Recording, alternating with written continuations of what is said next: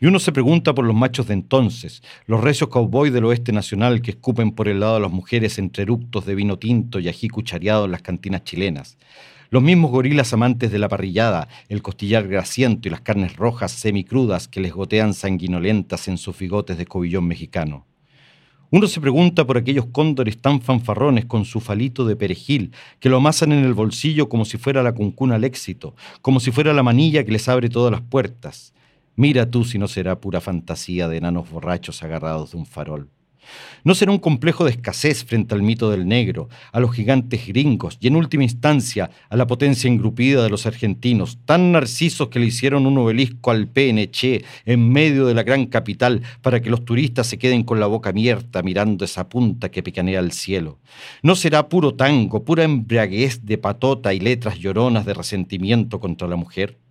La milonga traidora que se fue con otro, que lo engañaba y él nunca lo supo. Mira qué boludo, tan preocupado del último partido de fútbol, de la puesta en el grupo hípico, del partido de tenis, que nunca se dio cuenta, nunca supo que la paloma lo había dejado de querer.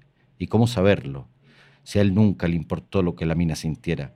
Porque con ser mujer, madre, novia, amante, esposa, ya lo tenía todo. ¿Y para qué quería más? ¿Para qué quería sentir si el tango era cosa de guapos, asunto de hombres que se juntan a lagrimear con dignidad las patadas de la vida, y esa filosofía dura era propiedad del varón? Eran cosas de la naturaleza y él no tenía la culpa de haber nacido primero con esa tremenda responsabilidad, con esa gran misión de llevar la hombría adelante, pasara lo que pasara, como le decía su taita. No era su culpa, porque desde chico le dijeron que la diferencia con la mujer que él acunaba en su bolsillo roto era su garantía para ir por el mundo ostentando su pinga viril. Entonces creía que ese gusanito significaba poder y venía garantizado para la posteridad. Era eterno como Dios, más bien era como tener a Dios en la mano o ir por el mundo de la mano de Dios.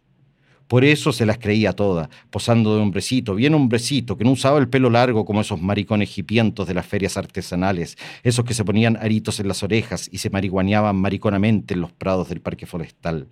Él no era así, no se las había ganado tan fácil de pelucón vagoneta. Él era hombre de trabajo, hombre de esfuerzo, como le decía su papá al compás del tango. Él se vestía como hombre, con ropa de hombre, con camisa de hombre y pantalón suelto de macho serio.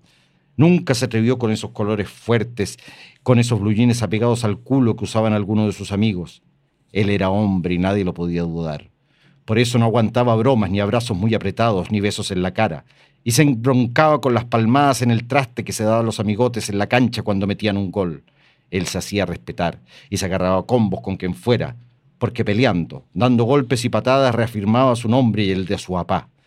Pero no iba a pelear por las minas, todas eran iguales, todas eran putas y traicionaban con el mismo puñal, como decían los tangos que escuchaba su papá. Además, en Chile decían que habían tres mujeres por hombres, tres hembras por cada chileno, y no tenía que preocuparse. Lo que nunca le dijo su papá era que ese personaje y su muñeco en el fondo solo eran puro bluff y tango. Que llegada la vejez, Tarzán y la monachita tenían término de contrato. Porque a los setenta el organillo de un guapo corrido ya no levanta carpa ni la tela de una araña, que la misma palanca cachera de su orgullo ya no responde ni siquiera con el Viagra. Y aunque le ponga jícacho de cabra, y aunque se dé latigazos con ortiga, el orangután del poder ya no se mueve, no salta como entonces cuando era el rey de la jungla. Mira tú qué fatalidad. Ni la corriente lo despierta de su fatiga de abuelo.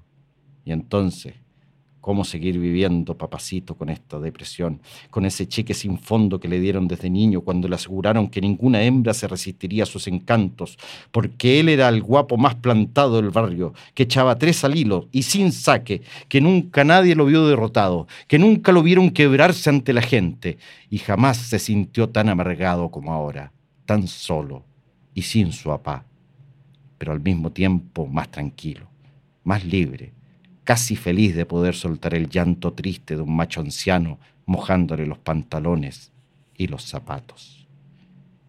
El tango triste del macho chileno, Pedro Lemebel.